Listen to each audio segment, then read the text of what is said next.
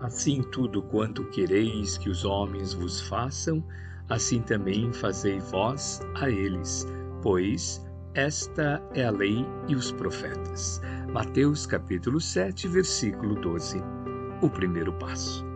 A regra áurea recebe citações em todos os países. Em torno dela gravitam livros, poemas, apelos e sermões preciosos. Entretanto, raros se lembram do primeiro passo para que se desvele toda a sua grandeza. Não podemos reclamar a ajuda dos outros. Antes, é justo prestar auxílio. Não será lícito exigir a desculpa de alguém. Antes, é imperioso saibamos desculpar.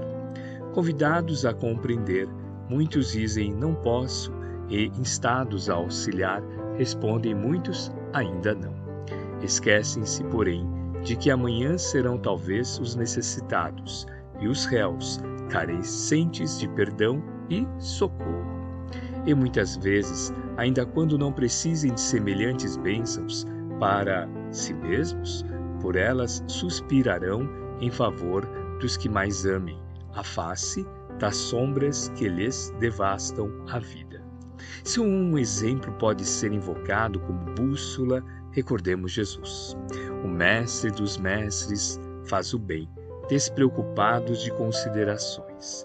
Alivia sem paga, acende a esperança, sem que os homens lhe peçam, e perdoa espontaneamente aos que injuriam e apedrejam, sem guardar-lhes retratação. Veneremos assim a regra áurea e estendamos o espírito de amor do que se toca divina. Contudo, estejamos certos de que ela somente valerá para nós se lhe dermos a aplicação necessária. O texto do ensinamento é vivo e franco. Tudo o que quiserdes que os homens vos façam, fazei-o assim também, vós a eles.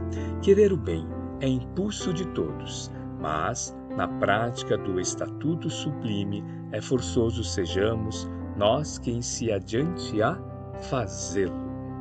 Emmanuel, psicografia de Francisco Cândido Xavier, obra Reformador, dezembro de 1959, página 276.